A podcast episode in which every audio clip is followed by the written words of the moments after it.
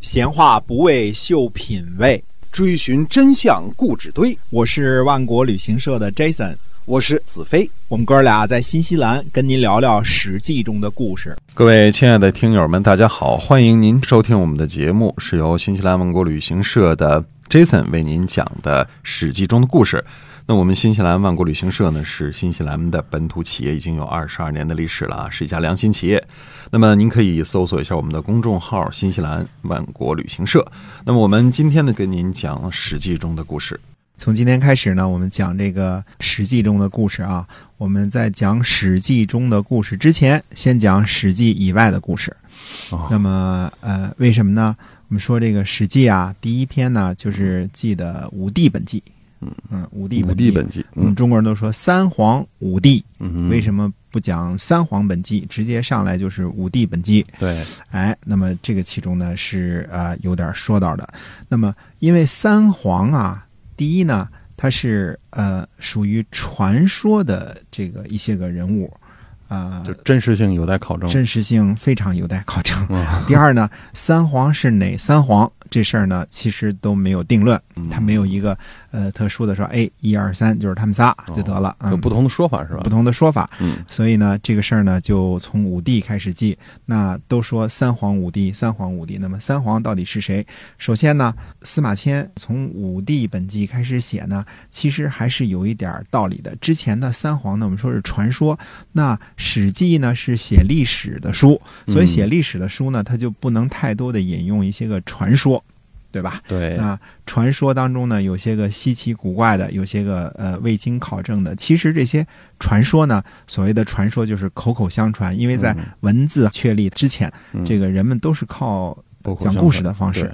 但传话呢，大家都玩过这个传小号的游戏啊，实际上它传的这个精确性呢是不太一样的。对嗯呃，有人添油，有人加醋，所以这个出来之后呢，这盘菜呢跟原来的那个味儿呢可能就不太一样了。这样的话呢，这个传说呢就变化了。那么这种变化太多了之后，你把它写进这个呃历史当中呢，那就是不太靠谱了。所以我们对说三皇是一些个不太靠谱的传说。嗯，那么我们说，那三皇可是啊以放在中国民间民间传说故事里边儿，可以是吧嗯？可以对， 传说一下，哎哎，，对，啊、那么说武帝就很靠嗯谱了。这话说呢，其实武帝呢也不那么特别靠谱， 不那么特别靠谱啊。哦我们说举个例子啊，武帝当中肯定要讲帝尧了啊，尧尧舜禹嘛。帝尧呢，他是在位七十年之后呢，才发现了帝舜，这是有记载的啊。对。然后呢，他又让帝舜呢摄政二十年，先让他当这个副主席啊、嗯，当了二十年。摄政王，所以加起来前后这么算呐、他退休了之后呢，实际上又过了二十八年才崩。那么就这么算起来，我们算这个帝尧啊，生下来就继位了，嗯命好是吧？啊，是官二代啊对，生下来就继位了。那加起来前后一算，也是一百一十八岁啊。这事儿呢，嗯，虽然说有这点像个传说了，嗯， 虽然说并非绝无可能啊，当然嗯也有可能一点点可能啊，但是可能性呢，毕竟还是不大的。我们现在说对，古时候啊，没有医疗保险啊，没有打针吃药，哎，也许活的时间更长一点啊，但是毕竟这种可能性并不是很大 啊。呃，总而言之呢，这些事儿呢，我们觉得并不是那么靠谱。但是由于这个传说呢，嗯呃，相传的很久远了，大家呢都呃正式的这么记录，大家都这么说，那嗯司马迁呢就把这事儿就搁在史书里边了。所以这个事儿呢，我觉得呢，你也不能说说、哎、司马迁这个算术没学好，啊是体育老师教的，嗯不是这么回事儿啊。嗯它是一种尽力而为的一种态度，因为嗯历史这种事儿呢，胡适先生说啊，历史就是一个任人打扮的小姑娘。嗯，意思就是说呢，嗯这历史当中呢，呃，有好多不可信的地方啊，都但后是人把它涂 抹上去，哎，涂抹上去的嗯，哎，这小姑娘还能打扮，嗯，嗯要我这样没法打扮，嗯，所以说这是一种尽力而为的想法。嗯，那么三皇我们说了半天，到底是哪三皇呢？可以确定的是俩人，嗯，三皇，第一个是伏羲氏，第二个是神农氏，这两个是呃相对来说是比较确认的。比如说三种说法、五种说法当中，呃，几乎都有都把这两个人一定得放进去。嗯，呃，第三个人呢就莫衷一是了，就是五种说法都不一样。嗯，那么就呃先说说这俩人儿。伏羲氏，大家知道中国传说中的古代的元祖的大英雄啊，嗯呃，会这个结网，嗯、对会捕鱼，这就本事就大了啊，会打猎。抓鸟，嗯估计也就是结绳记事的时代，远古的时候啊刚开始有了这个工具，他可能是那其中的佼佼者。第二位呢？第二位是这个神农氏神，农嗯神农氏我们都知道，神农氏尝百草啊，对，据说神农氏这个透明的啊，这个五脏五脏腑腑透明的，可以啊看见哈，这个哎，吃了什么东西，这个有毒的，到这个肚子里就变黑了，嗯嗯，它就哎能看出来了，这中午吃的韭菜盒子，对，是这意思啊，这能看出来。 就能看出来，就是它尝百草。嗯，那么神农氏呢，那一定是你听这名儿呢，看得出来，他对于这个种庄稼是挺在行的。对，嗯中国是个这个农业国家，这个农业还是很重要以的。农为本啊，哎嗯，那么其他的第三位的传说呢是什么样子呢？有人说是女娲氏，她干嘛呢？她照着自个儿的样子捏小人儿，捏了就是我们现在的人类啊嗯，这是这个说法。后来呢，嗯、不耐心了，就弄根绳子站着你甩，甩到甩甩到什么样是什么样就。泥点子就变成人对，了就泥点子，就是嗯这意思呢。这照着那个样儿捏的那些人呢，长得就顺溜儿，嗯，啊都是呃贵族就是对，这这个拿泥点子甩出来的那些人呢，那就得吃苦受累，嗯呃，长得比较谦虚啊。啊，颜值不高呗。哎，对，颜值不高，对，现在还是颜值不高。 那这这这是封建迷信啊，这个大家都甭甭信啊。 实际上这泥甩不准了，它也好看，是 吧？是 是，太碰，巧了，太碰巧。 还有谁呢？传说有这个炎帝，还有说是燧人氏，嗯啊燧人氏是一个火字边儿的那个啊，这个这个钻木取火的，啊搞搞一些个这些活动的。还有一个说是这个公公氏，公公是这个发洪水的那个啊。啊嗯总而言之吧，还有说把盘古也算进去，但盘古开天，首先这个传说挺好啊，相当的有意思啊，混沌初分啊，对呃氢气上升，浊气下降啊，嗯这个这有点像这宇宙大爆大爆炸的意思，但是。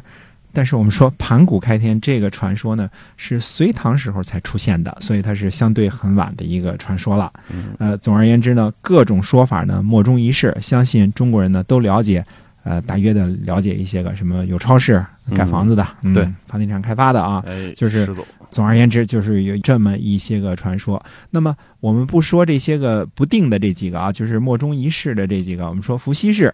干嘛呢？他发明了八卦，哎，老道拿着那个 那个念念咒的那那个八啊那卦八卦那八卦。后来呢，这套东西，周文王西伯昌嗯把这个伏羲八卦呢推演成了文王八卦啊嗯这个八卦代有传人 是吧？嗯哎，变成了多少八八六十四卦，这下更八卦了。这个倍儿呃倍儿八卦呀还写了这个卦辞和爻辞啊啊，但是有人认为呢，说这是后人写的，这东西我们也也说不清楚啊。反正这就是《易经》，《易经》呢再加上后边的这个解说，康龙有悔啊，这些个啊，就是降龙十八掌那些个， 那都是都是《易传》里边的啊，就是《易经》加上《易传》嗯，这两个叫《周易》啊啊，都是周朝的时候的这门学问。啊，周易这么来的。对，嗯这《周易》呢，这门学问挺深。嗯这个孔夫子呢，也是晚年的时候才开始学。嗯，年轻的时候，没看明白嗯，不敢八卦，嗯， 不敢八卦。啊，岁数大了开始八卦。哎，大大家可以看，比如易中天先生写了本书叫《中国智慧》，嗯，里边有有一个怎么给你讲八卦，怎么画一长道一短道，嗯那个是阴阳啊，那个是这个什么卦啊嗯，大家去看看啊，我觉得还是很简单易懂的啊，讲的很清楚的。哎，那么说第二个人物呢，我们说这个是谁呢？是神农氏。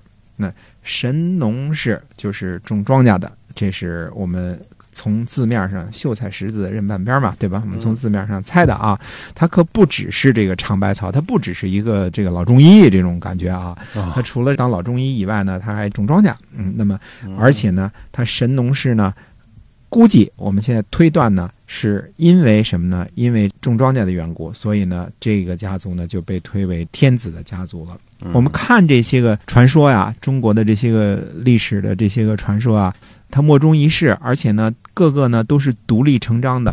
没有一个你像希腊罗马神话系列的啊，嗯这个这个神是这个神他老婆，这个谁这神跟这个神是什么情人，什么哦什么对这些个关系啊。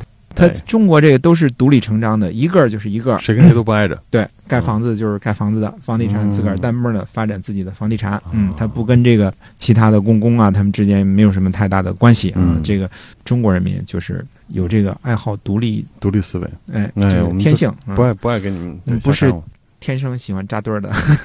我们平常这个就是自个儿玩自个儿的这些啊。对嗯这些大神各手一摊儿吧。哎嗯，对了，那伏羲氏呢，教给人结网、捕鱼、捕鸟，这个嗯渔猎。按说啊，任何一个民族的早期的形式生存形态都是渔猎，对吧？就是就地取材啊，见见着这个兔子打兔子，见着这个呃狍子打狍子，然后呢呃抓点鱼抓点鸟，对付一些个这个没有什么伤害别人的性质的小动物。呃，我们说。至于伏羲氏是不是拿八卦去打鸟， 我们这个不知道啊，只知道结网捕鱼捕鸟啊，呃，那是很久以前，也是很伟大的啊。嗯《史记》里边说呢，说神农氏世帅，所以从这句话上来说呢，神农氏世帅，他们家啊当天子啊还不是当了一天两天了啊哦，当当了很久了。八卦这点儿确实还是挺神奇的啊，这个哦阴阳八卦这个厉害啊，包罗万象，无所不有啊，中国人那点智慧嗯都在这里边了。对阴阳，哎，嗯，给你搞出乾坤来。中国人说这个太极生两仪，两仪生四象，四象生八卦，对嗯吧？八八六十四卦，给你一讲究啊。这个其中呢，既有算。有数的成分，有算数啊，嗯因为八嘛，多了嘛，就算嘛，是吧？就 算嘛对算啊，又有什么呢？又有哲学的成分，有占卜的成分是肯定的。这个八卦和周易当中很多都是这个占卜凶吉的，就看这个事儿呢能做不能做，这是一个嗯推算一很下，很重要的一个成分啊。其实中国人的这个易经的造诣，我相信都比我强多了。就是我这儿说这个呢不合适。你嗯推算一下，呃，我们说大家都知道，这个远古的时候我们是。是什么样的生存形态？其实我们大家都不知道，现在都只是一些个推测啊。